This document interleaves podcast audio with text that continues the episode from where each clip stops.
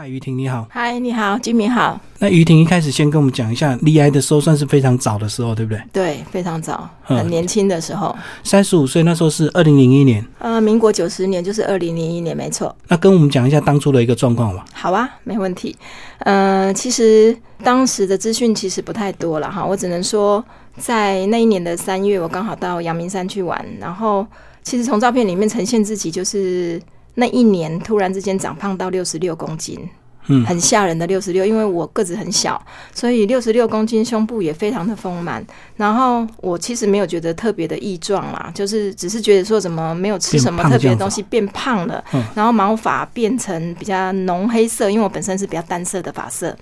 那回来之后，我就很致力于去减重这件事情，因为我是母羊座的，我在两个月就减了十三公斤，所以在五十三公斤的时候，我觉得。当时正觉得人生多么美好，美好的三十五，然后美好的身材，然后还有觉得有美好的未来的时候，就觉得胸部有一颗硬块。那当时其实真的没有什么医疗的讯息，只是觉得说，哎，不是正常在月经来之前都会肿胀吗？就认为有可能是月经的肿胀。那结果等到月经完毕之后，它怎么还在呀？可是它不会痛，也不会痒，没有任何的感觉，就是一颗硬块。那我就当下就是在看一个杂志的时候。不小心有瞄到一个年轻的主播罹患癌症的故事，嗯，那我当下其实有一个敏感度，就觉得说，难道我的也是不好的吗？所以我就没有告知家人的状况之下，我就到中国医药大学去询问，对我有一颗肿瘤在胸部，请问我要看什么科？他们就帮我挂了医生，然后就开始做了一些检查。当做了那个检查之后，其实医院旁边有一些胃教单张。当我在看那一些所谓的胃教单张的时候，我觉得除了那颗硬块之外啊，我没有一个符合他所谓的得乳癌的一个状态，所以我就想说赌看看，希望它是好的结果。结果没想到在做切片的时候，医生就说：“嗯，这个切片完毕之后，你大概什么时候过来回来看报告？然后必须要家人陪同。”所以其实以这样的说法，我就觉得。他应该恶性的几率比较高，对，所以我就问了医生说：“那如果我就是确诊之后，我什么时候可以开刀？”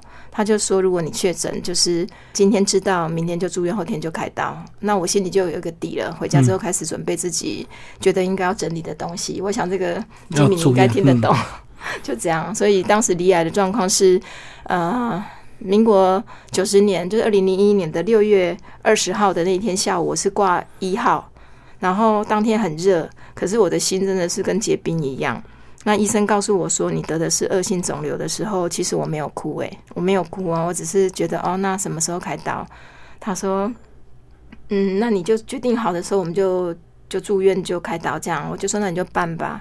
然后他说你都不用回去问家人了。我说不用不用不用，他们应该比我脆弱很多。并不是我可以接受我的癌症这件事情，只是我知道我回家之后要再跟家人讲述我的癌症这件事情，其实是觉得艰难很多。那不如是我先做了这个决定，再告知就好对。然后医生很可爱，医生说：“你不用哭一下吗？”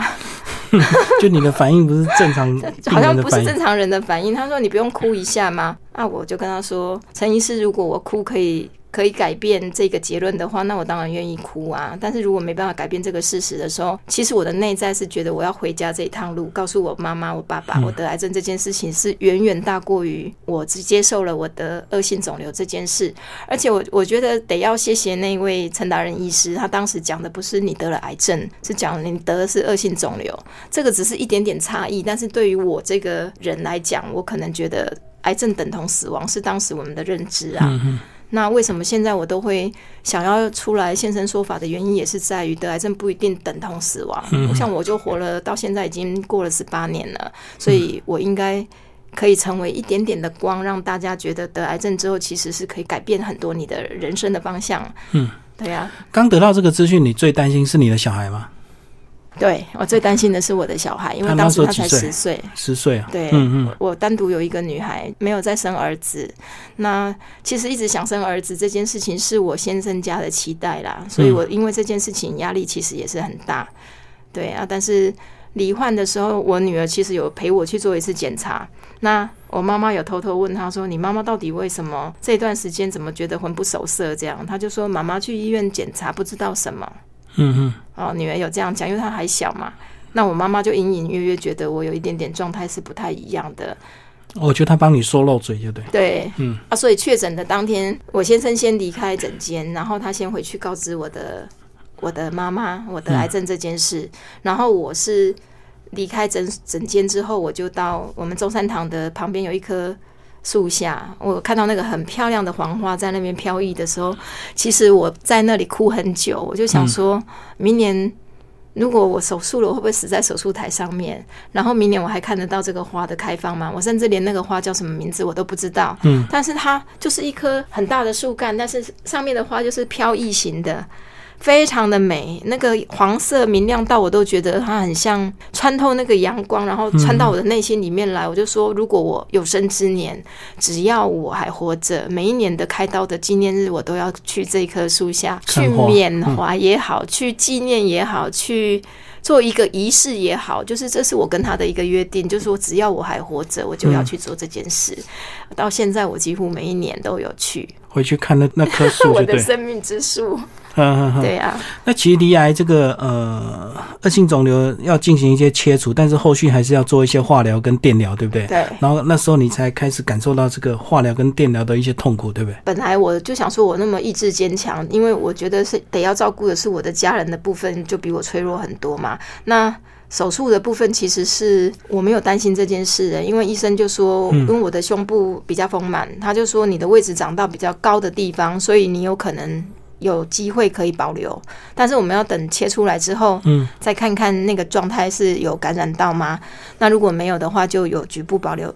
就是有去切有保留的那个能力，这样。结果当天切除的时候，是乳房的部分它没有感染，但是我的淋巴有感染，嗯，所以我的淋巴是全部扩清的，所以我现在这边就是会有一个凹陷的东西，嗯所以我也很难就是呃拿很重的东西在这只手上，嗯，右手那所，以就是会改变很多的。呃，行为的模式，既定的模式，这样。那化学治疗，其实我就想说，我一定挺得过去的，以我那么坚强的状态。但是我被打败了。哦，呃，第一次打小红梅的时候，其实前一天还在窃喜，想说头发还没有掉、欸，人家说会掉，我都还没掉，会不会我就是幸运的那一个？嗯，就是几率比较低的那一些，对，可是那一天早上起床的时候，那个边走路的时候，那个头皮就开始痛，因为是连毛囊一起掉的，所以它并不是就是电视演的这样子，是那个毛囊开始痛的时候是头痛欲裂，然后边走路的时候就是满地的落发，就是随着我的走路，它头发就这样一把一把掉，掉到一个程度的时候，我就把冷气开下去，就就把垃圾桶拿来自己的跟前，然后就开始把头发抓到垃圾桶里面，我就同时剪了黑丝袜。剪成一个套头，这样就套在头上，因为我不想让人任何人看见我的光头，包括我自己，所以我也没有看过我的光头。那那一个把丝袜剪下来的这个动作，居然后来就是演变成后来我想要帮癌症病友，就是在治疗的期间能够有一个保护力也好，一个增加信心能力也好，我就是开始制作头巾，因为其实那个部分是我理解了当时我的无能为力是只有剪。丝袜这件事情是我从我的身边拿得到的东西，嗯嗯，它最柔软。对，那所以后来我在做头巾的部分就会掺杂到这个布料的选择，所以我觉得这个老天对我其实有一点点有趣啦，哈，就是我自己经历到的痛苦的时候，我才有办法知道说这个东别西人需要，得要怎么样做会比较符合大众的需要。嗯，对啊，所以化疗到一半的时候，其实我的吐闹太厉害了，我要吐五天五夜，完全没办法吃东西。嗯，那妈妈叫我回家。被他照顾，可是我觉得我很不孝啦，就是因为罹患癌症这件事情，毕竟就是没有把自己照顾好这件事情，我觉得很自责。那我妈妈是比较软弱型的人，她为了这个事情她哭很久，她就说，嗯，可能是先天没有把我照顾好。但是事实上，我觉得反正就已经罹患癌症了。但是我那个狂吐的部分，我觉得妈妈来看呢会很舍不得，所以我就把我自己关在家，哦，不要让他看到，不要让他看到，也没有让我的孩子看到。所以那个时候，我妈妈就变成帮我照顾我女儿，因为我女儿还是要上学啊。嗯嗯，那学校离妈妈的家很近，所以我妈妈等于是我女儿的妈妈。我个人感觉是这样。嗯，所以简单的这么讲，如果说是化学治疗开刀，我觉得开刀是最小的一件事。诶，就是对我来讲，就是呼吸了两三下之后就睡着了，睡着了，嗯等醒来之后他切好了，只是我们不知道他胸部被切成什么样的状态，他包住了嘛。嗯嗯嗯那这个部分我我想要回缩回来讲一下。当我清醒的时候，我的先生、我的先生的爸爸、我先生的妈妈、我先生的弟弟站在我的病床的前面，我爸爸也在。我以为我公公会安慰我说：“啊，我们就是生病了，就是好好照顾自己，然后听医生的就好了。”结果不是诶、我公公是跟我讲说：“你是造什么孽才得到癌症？”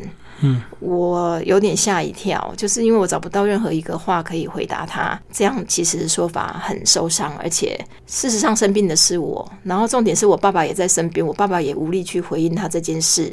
嗯，那一天晚上换我的小姑来看我，她就直接没有经过我的同意，就是拉开我的手术衣，说借人家看看胸部还剩下多少。哦，他好奇就对，也许是好奇，但是我觉得对癌症病人来讲，这件事情太伤了。嗯，好，所以即使是现在我已经过十几年，我就说我很努力的告诉大家，得癌症现在对我来讲，也许在当时觉得他很不幸，但以我现在的角度来看，我是真心的感谢癌症是我的祝福、欸。嗯，因为癌症可以看清很多朋友，甚至很多这个啊家人什么关系都可以看得出来，对不对？对我觉得很多人马上就会跑得很快。对那个原型就是马上现出，我觉得也没什么不好啦，只是说相对等在当时泡浸泡在那个状态的底下的人，其实很受苦。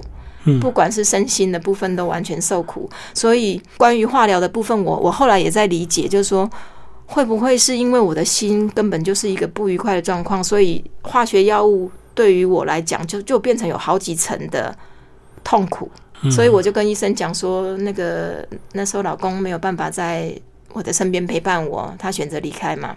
嗯，这是他们全部的家族决议的结果。嗯我相信听到这里，大家大概会觉得这个是八点档嘛。就先跑再说。对他们就说他也生病了，所以他要照顾他，所以就把我跟我小孩就是留在我们这一边。那做到一半的时候，因为就是吐到没办法走路，吐到没有办法起身，然后我跟医生讲说，我不要再做化疗了。然后我们的医生就说，我都没有放弃你，你怎么可以放弃？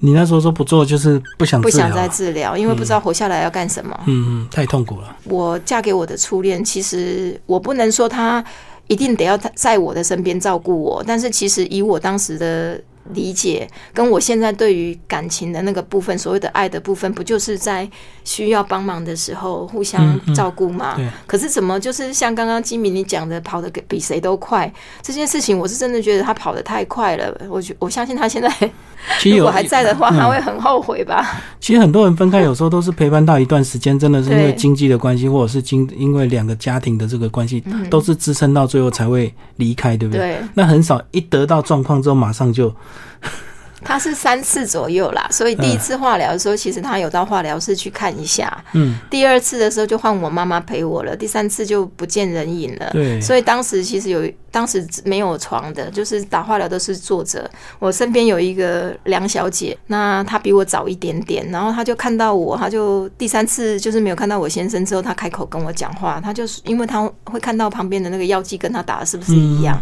她就说我很羡慕你，哎，你老公穿着那个一身运动服装，看起来就很阳光，你们看起来就是幸福的一家人。嗯嗯，我的眼泪就开始掉下来了。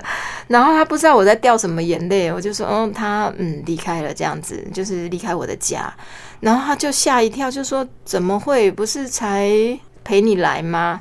嗯，他只看到表面、嗯对，所以我就就说，我觉得很多人看的其实都是表面啊，对啊，嗯就像你现在看到我，我没有跟你讲，你怎么会觉得我是癌症病人呢？嗯嗯但是这也是我一直期待想要给别人看到，就是得癌症不一定要有病态的状态，你其实可以努力把自己过得觉得适合你自己的样子，然后比较美好的那个部分。像我就喜欢这样子啊，我觉得这对我来讲比较轻松，不会有压力，然后你整个抗癌是几年的一个时间呢、啊？就是一直到最后比较稳定。比较稳定哦。嗯，其实如果说。抗癌这一段路呢，它其实并不是就是一条直直的路。其实我在民国九十八年的时候，就是离癌八年之后，有一个癌症指数不太正常的状况。又飙高就对，飙高，嗯也因为那个飙高呢，就非得有一些事情得要做一个清理跟归位。嗯我就去告诉我先生他们家，说我可能转移了。那个未满十八岁的孩子是不是要就一下定位？是不是你们带回来？对，我婆婆很认真的跟我讲说，我们不要办你的后事，我也不要小孩。嗯我就说好，那我就接受这件事。我就说那就这样。就这样，就这样就好了。那回到家，我就跟我爸爸讲说，终于有了一个离婚的理由了。嗯，我爸爸说，为问我为什么，我就说，因为我的报告不漂亮，那我已经是要离婚的状况了，我也不想要给娘家负担我的后事，所以我就想说，我有机缘在中国药大学演讲，教生命教育的部分，那对我觉得最好的一个方式，就是我看过那个器官捐赠的那个音乐的那个纪念会，我觉得那个完全符合我的。告别式的所有状态，所以我就把大体捐给中国，就是在那个报告不美丽的状况。当然，我们要这么说，大体捐赠其实转移太厉害，也没有办法被，捐赠了哈。部分。所以我现在就说，我其实好好的爱护我的身体，是我希望有一天我可以成为大体老师。嗯，那个部分一来就是不要让我的父母。我妈妈已经不在了，就是不要让我的父亲，也不要让我的小孩觉得是负担，然后留有用之身，让未来的医学院的学生们去看待这个脉络、经络是怎么走。那我觉得，因为我曾经在上面讲过话，那他们会记得这个人。我希望不要现在就被他们用到了，但是有朝一日他们会希望，他们会知道说，大体老师其实每个都有每个人的故事。那我的部分可能就是我，我真的觉得减少别人麻烦是一个美德啦。因为很不幸的去遇到这样的状况的时候，人生总要走到这一天嘛。那九十八年的那个报告让我离成了婚，结果老天给了我一个非常好的一个礼物，就是他只是经过一个痛苦的包装，但是他让我离成了婚。结果我的报告是美丽的，我的报告是在卵巢的部分有一点点囊肿，嗯所以我就继续追踪。结果那一年的十二月报告又不美丽了，我就决定把那个囊肿给拿掉，解决那样的状态，就直接切除啊。直接把那个囊肿切除。嗯嗯嗯可是卵巢是没有切除的。等到一百零五年的时候，又换另外一边又有一颗有高度有角度的肿瘤，但是检查之后是良性的，所以我都说我的人生其实波折太多了。每一次遇到的事情，其实都是让我在里面真的沉浸很久，想办法，然后之后再就像那个下过雨之后的植物一样，就变成更茁壮了。所以我都觉得一次的一次，我并不想要一次再一次遇到了哈，但是就说这一些所有的过往，现在都变成说我比较可以轻松的。跟任何人聊任何一个阶段的状况，所以这个是有助于我在做志工服务的时候，我觉得是加分呢。对啊，而且你自己走过这些路，你分享就更有说服力啊！哈，要不然很多癌友就说你没有得过，你不能够知道我的痛苦。其实你过去比他痛苦多了。呃，对，所以这个回收回来就讲很好玩，就是当时我在做志工的时候。病人进来都一定是一直哭，一直哭嘛。当他们哭的时候，哭到最后，他就会说：“小姐，你一定是一个很好命的有钱人的家的太太，你才会这么年轻就来当志工。我会等他哭完之后，然后我就倒一杯水，因为我那时候不太会讲话，我也不敢讲话，因为自卑。我先生离开这件事情让我很自卑，而且我又那么年轻就生病，我很自卑。那结果等到他哭完的时候，我讲说是因为我是乳癌的病人，他们的下巴都快掉了。然后我讲我的故事的时候，他们哭得很惨，原因是因为我比他们还要惨的时候，他们下次来就会笑了。嗯我就在这里面开始慢慢的去发现，说原来我公开的讲我生病这件事情，对某一些人是有意义的。对他们是有帮助的。对呀、所以人活着有意义这件事情，突然之间也变成自己在绝处的时候就发现很强的生命力。嗯，哦就找到自己另外一个价值，就对，对可以分享你过去抗癌的这个。那后来是怎么样？到了二零一四年才被这个台湾癌症协会选为这个抗癌斗士。呃，应该是说我曾经有过一次呃想。想去投稿啦，但是那一次没有得选。那之后我就一直在做志工服务，我很认真的在做志工服务。那刚好就是呃，中国药大学有一个护理科的呃张老师曾经听过我的分享，嗯，那他也带实习在那个卫生所。那我们中台中的地区是这样，就是说有呃北区、中区、南区、东西南北区、中区，然后他就是要轮流负责每一年度的。那个母亲节的活动，然后那个张雅文老师就说：“哎、我我听过一个赖玉婷演讲，她实在是不二人选，那就介绍他去做这个抗癌大使的这个部分。”啊，我就想说，这个反正就是小小小明小李的活动，应该也没什么吧。我没想到那么大阵仗是居然全国的，嗯，就是那么多人，然后居然还有影音党这件事情，其实我没有因为这样而吓一跳，因为我就是一个知道自己要做什么的，我就会把它做好的。但是这里有一个插曲还蛮好玩，他们要我自己写文案，然后我写给他们的时候，公关还跟我说：“你写的文案还比我好。”我说：“因为那是我自己的故事，我最清楚。写最那个，对啊，嗯，”然后他们要我九点到，后来他们觉得怕我会怯场就不到场，他们就说你可不可以提早来？那我就说好，提早来。我就像今天这样子了哈，就是有化一点点淡妆。我就说就是我，他说可是你 怎么一点都不像癌症病人？然后我就说我只有一件事情要求哦，就是胡志强不要抱我，因为我有身体触碰的那个恐惧。结果没想到胡志强来的时候，因为我我也不看电视的，他就这样很。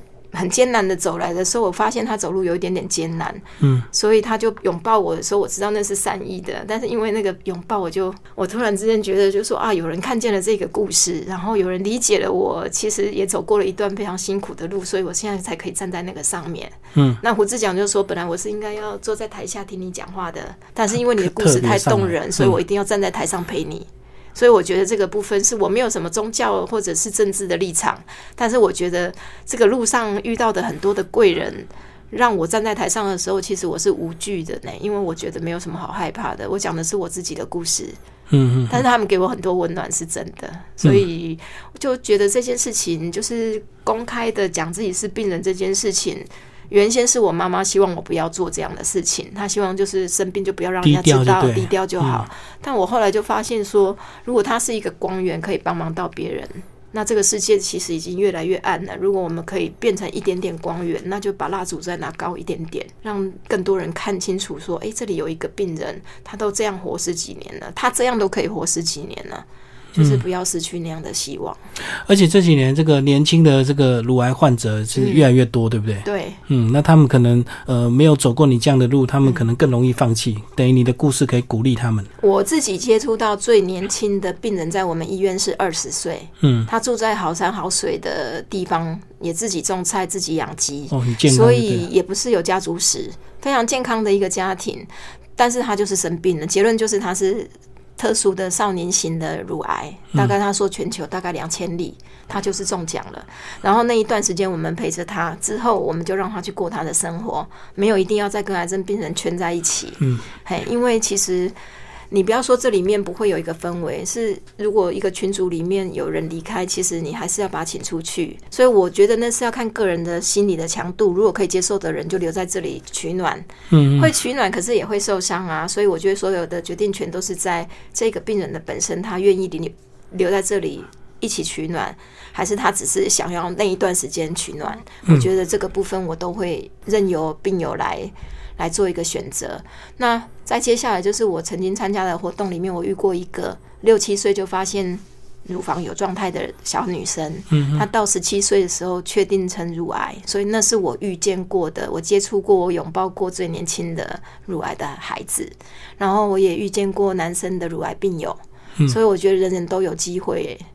嗯，人人都有机会啊，因为现在毕竟就是很多环境的荷尔蒙的关系嘛。好，那所以就是。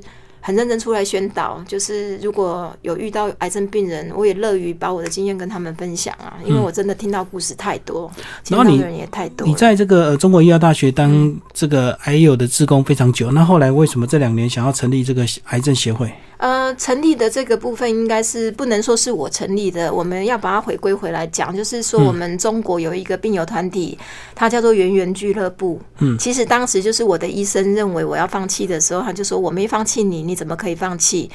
我就说，他就说，呃，医病的部分交给我，医心的部分我把你交给圆圆姐妹，那里有一群姐妹，就是生病之后活出光彩。嗯，所以它叫做圆圆俱乐部。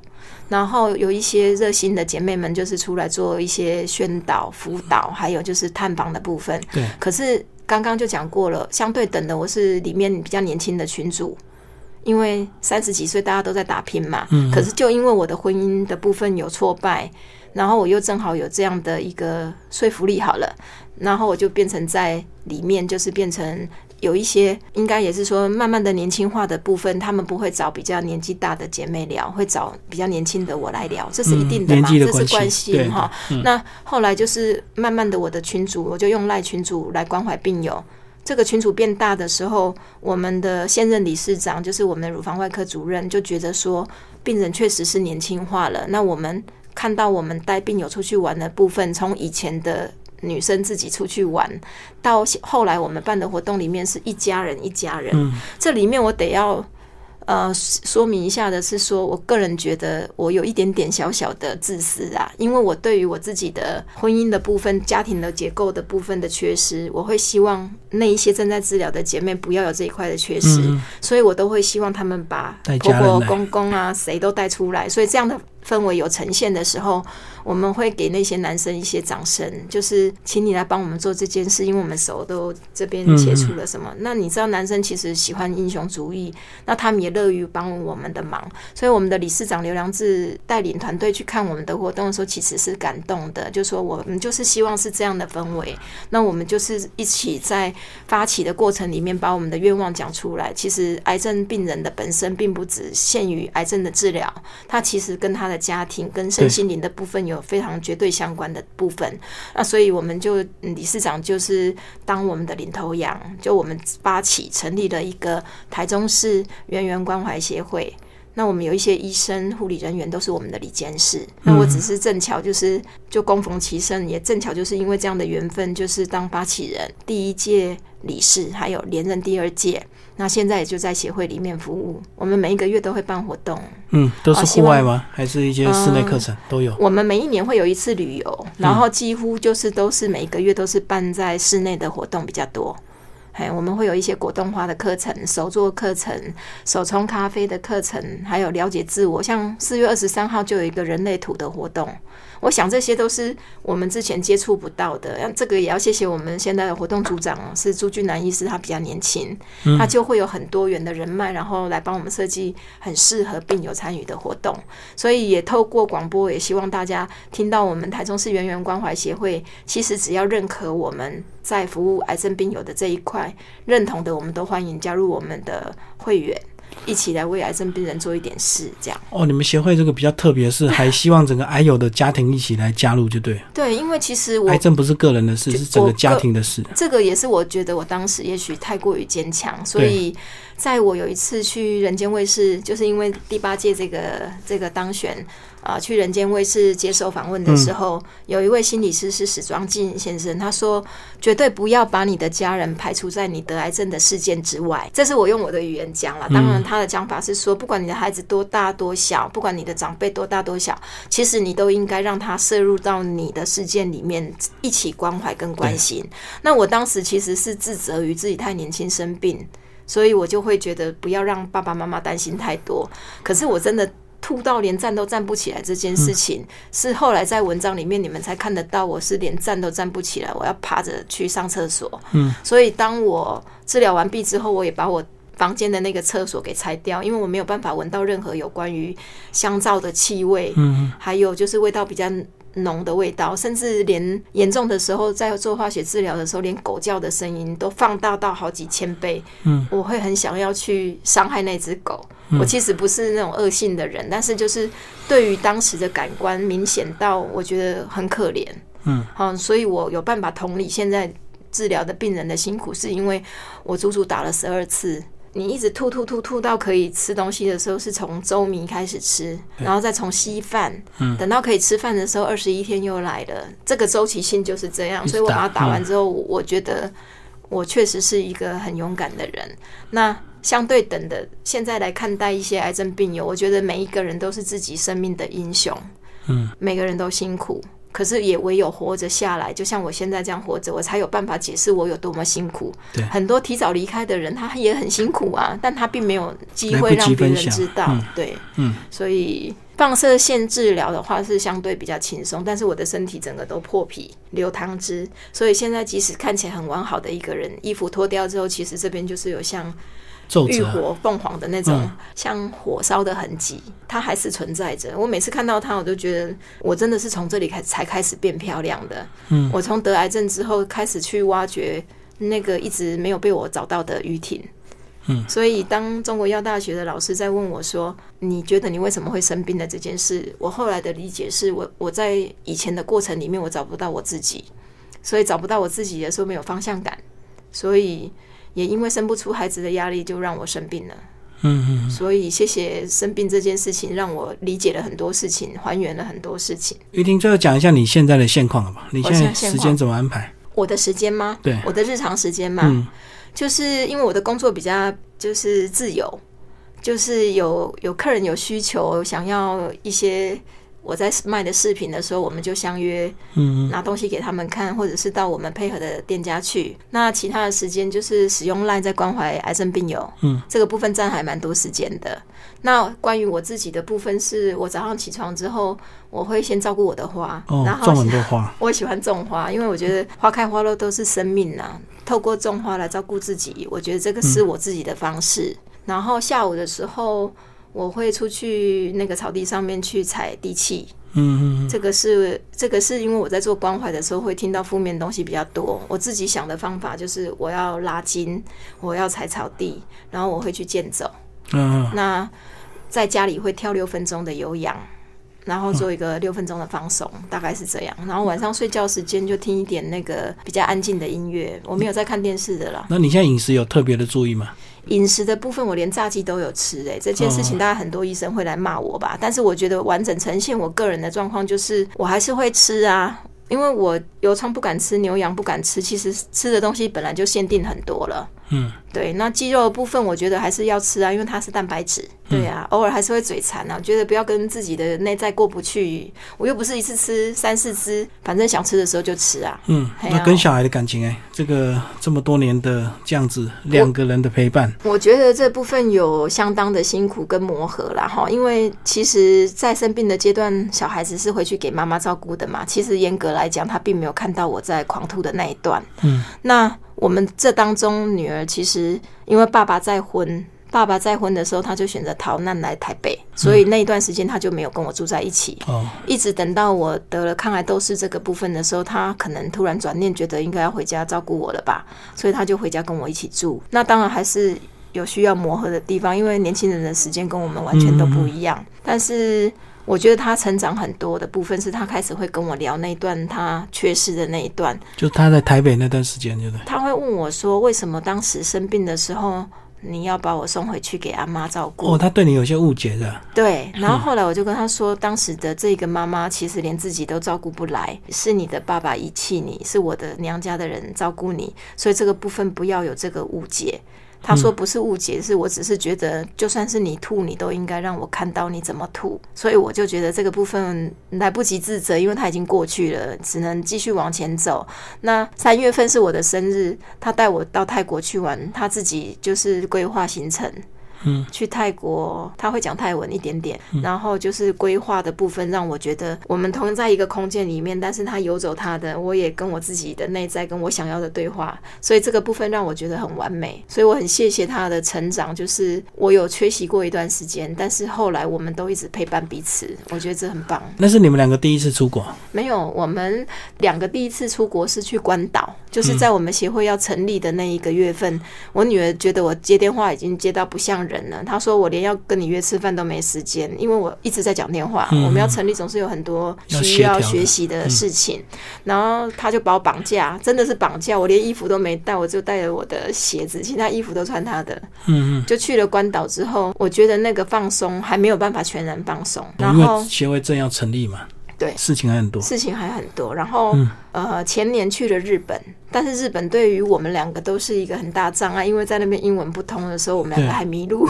嗯，那后来就会有一个会有一个协议，就说如果迷路，我们就选择回到最初的点，就是我们的饭店那样子。如果迷路了就算了，就是不要在那里等待彼此，因为那个时间太可怕了，就是找不到彼此的时间很恐怖。那这个也是一个学习啦。这一次去泰国就真的好很多，就是我觉得这是我们两个应该是最好的一次旅行吧。嗯，对，不然他的模式跟我其实是很不相同的。终于调到彼此都熟悉的模式的点。嗯，对呀。你觉得你过去婚姻那一段会会对他造成影响吗？会啊。他现在也是二十八岁，也开始面临要不要结婚这个抉择，对不对？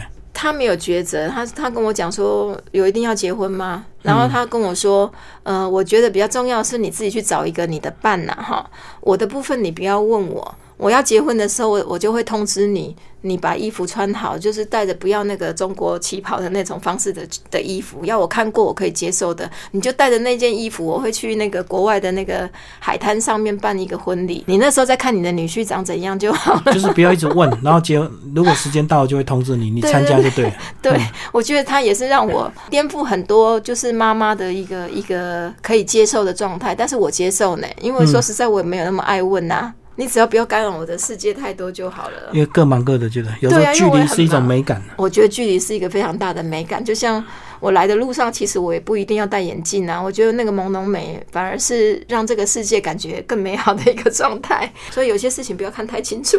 其实我觉得就好像你你你当初那个 离啊，有有些人可能会突然离开或突然失踪了。那其实可能有些原因，他可能就是怕被你连累或耽误，被你牵拖到嘛。对。那其实也不用问那么多嘛。其实你了解就好，他就过他的，你就过你自己的就好。是不是也是这样的心态，让你能够到现在这么健康？这样？哦，我觉得他的离开其实是远远比我得癌症还要痛苦很多呢。对啊。太多太多，所以我一直走不出来。其实是因为他的离开，不是我罹患癌症。因为花很多年，花很多年才走出来，对不对？我一直等到他没有呼吸，就是被通知他没有呼吸，他死掉的那一刻，我还是大哭。嗯，然后就是那个梁小姐，就是跟我一起打化疗那个，她说你真的很重感情，她对你这样你还哭？我说她是我的初恋啊，因为对于感情的执着，是因为他就是认定他是你的天嘛啊，结果那个天当时其实在生病之后垮掉之后，其实你也是要很认真才能。自由呼吸，就说对我这个世界里面现在没有他的这件事。但是等到他终于是尘埃落定的死亡之后，我觉得哦，他确实是来过我的人生，然后跟我生了一个孩子。但是我还是谢谢他，让我成长很多，因为他让我很痛，但是因为也是极痛才有极大的成长。嗯，让自己现在过得很不一样。最后讲一下你自己未来的一些想法跟规划吧。不太敢想这件事情，因为我觉得计划永远都赶不上变化。嗯，因为我做癌症辅导的，我我讲过了嘛，就是说我曾经在群组里面三个月有六个姐妹离开。嗯嗯，他们也有很多他们的计划跟想法，但是未必都能执行。对，那如果是以我的状态里面，我只能讲到说，我当然是希望我可以更健康的活着，然后继续。讲很多故事给很多人听。未来的规划里面，我我有想要把我的故事写下来，嗯啊，正在进行中。嗯，但是就是还要等到它孕育成熟，我再公诸于世。这样，那我我也许很快就会再来跟你见面。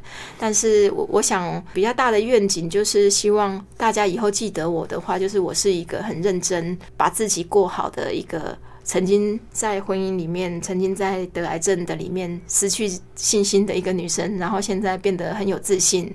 我希望大家用这样的面相记得我，嗯嗯，然后把它当成像是一个礼物，这样就说有一个人生病的不幸，你可以透过这个人的故事，让他得到另外一次的自信，或者是另外一个光源去。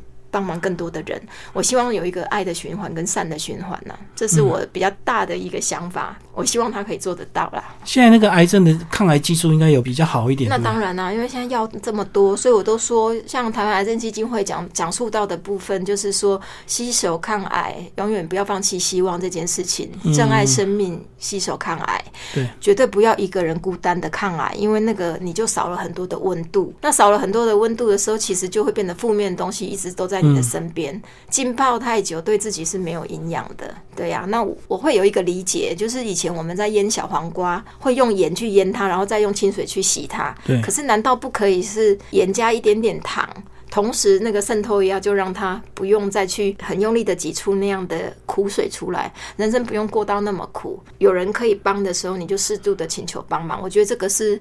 我后来学到的，因为我之前太倔强的不敢，太惊了，都完全要靠自己，对不对？对，那我当然也是贵人提醒了我，就说你看起来是一个活泼的人，但是你的肢体语言就是告诉别人你就是一个受伤的人，所以我慢慢的也用这样的方式在看待一些我遇见的人跟病友。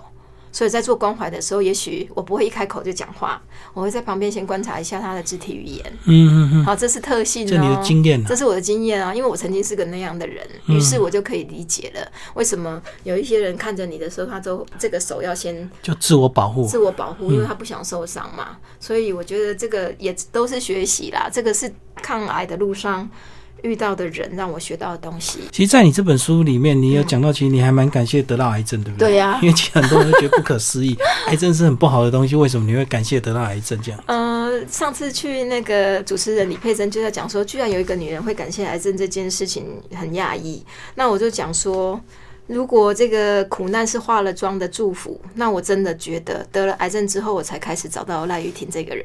嗯我发现我真的不是那么糟糕的状态的人，我明明是可以呃写一点东西，我明明是可以说一点话，对，那为什么这个在之前都是被抹杀掉的？你等于是。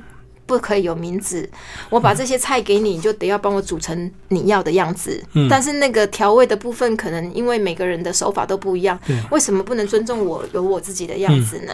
所以，我我觉得在得完癌症之后，就罹患癌症之后，先生他们的仪器呀，跟家人的部分对待我的方式，我慢慢的也觉得应该让他们不要觉得世界里面永远都有我的存在。所以，我觉得家人也在学习独立这件事。所以，慢慢的，因为家人的一些些放手。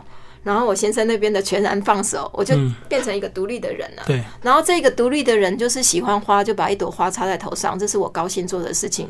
你管别人怎么看，因为别人又不是我。嗯。我觉得这个花香今天让我很舒服，我就我就这样做啊。嗯。那你如果觉得这比较像那个外国人的思考，我我们也不知道我们是哪里来的灵魂啊。我觉得这件事情就变得相对等的没有那么重要。我反而就觉得说，因为得了癌症之后。并不是因为这样子就倔强，而是在里面你就看到自己想要的是什么，自己想要变成哪一样的人啊！所以这个部分让我觉得它是一个祝福，它对我来讲，我反而是感谢他成就了很多我之前都觉得我不会遇到的人事物。然后，所以如果没有，你会变什么样子？就是本来那个样子吗？家庭主妇就是请翻阅那个照片上面，我觉得吉米你可以看一下，我觉得那个真的是超级欧巴上哎。然后我女儿在我交交照片的时候，这些照片都是我女儿挑的。然后我女儿就说：“妈，有没有一个可能呢？哈，是你根本不是因为在生病的时候爸爸不能接受而离开，而是你真的长得太丑了。就之前不会打扮就对，我先生不让我打扮呐，他那个裙子不能不能比膝盖还要。”短，然后不能无袖，不能露肩。那他对你没有安全感啊，所以如果没有得癌的话，你可能现在就是就是这个欧巴桑。请看这个三十八页，就是一直被压抑住的欧巴桑，然后过着很很传统的生活。其实我还是很传统的女生哦，但是。我还是会，我很会做家事，我也很会做甜点之类的，但是现在都没办法了，因为没有指纹这件事情变成障碍。哦，所以拿什么东西都会去尾滚，手感都不好。对，所以我现在需要人家帮忙的时候，我会勇敢的开口，因为我没有指纹这件事情。嗯，对啊，但是也因为这样手很好，很好握手，质感很好就对了，所以我觉得有利有弊啦。嗯，对，所以没指纹，你拿东西是常会容易掉，是不是？对呀，所以比较没有那个比较没有摩擦力，所以我的东西。就上面会写一个名字，然后手机刚刚也摔了一下，要跟你拍照的时候也摔了一下。嗯，但是我觉得这都没办法，因为我没办法回去手指是好好的可以运作的阶段，我只能接收是这样。所以有时候我吃饭我会戴那个手扒鸡的套子，或者是那个乳胶手套。嗯，你就看着我这样子在吃东西，你如果觉得我怪，我也没办法，不然就是下次要请你帮我剥了，不然我要怎么吃这些东西？对，所以别人的认知都。是别人的眼界里面看到的东西，其实不要不要在意那么多。我觉得癌症病人不要把 focus 放在别人都放在你的胸部这件事上面。嗯嗯，当然还是有人常常会这样问我说：“哎，你得了乳癌，怎么你还那么丰满？”哦，那我觉得学习祝福是一件非常重要的事。如果你的身边有得到乳癌的人，他有机会可以保留的时候，你绝对不要去讲到那句话，就是说为什么你的不是全切，全切会比局切安全，这些都不一定是真实的东西呀。啊，就是说一定是医生的判断来决定他要全切，亦或者是。非全切，那我觉得这是我在历来就是在观看很多癌症病人的特性里面，我会发觉到一件事情：学习祝福很重要，但很多人做不到。哦，而且就会顺口讲一些很白目的话，就对。有点白。好，最后对癌友有没有一些特别想要跟他们分享？啊，我觉得过好每一天，嗯，比有任何的愿景都来得重要。然后我还是会哭哦，我非常会哭泣哦，就是一篇。一篇文章让我很感动，我就可以哭很久。嗯，那伤心的时候，我也会讲说，例如你是我的朋友，我会说基明，我现在很难过，就让我哭一下，哭完我就好了。嗯，我都会讲出来。因为我觉得如果就是把它掩盖在心里面，没有人会知道这件事。我自己哭是哭白哭的，对。但是我如果告诉你我的点是什么时候，其实那里面因为透过告诉你，我就会找到一个另外一个反折的力量，就是我可以找到一个解决的方法。所以，我我想要跟癌症病人讲，放弃 gain 的这件事情，因为 gain 对你完全一点益处都没有。我背它背太久了，我觉得很不值得。所以，当今天有机会可以就是跟金明聊天的时候，我最想要跟病友讲的是，你要看一下你的习性，需要调整的你就调整。那接下来的部分就是让老天去安排我们要活多久，并不会得癌症就会马上就死亡。我知道，对，意 意外一下就走了。对呀，所以像我的前夫跟我妈妈都是在我离癌之后离开的。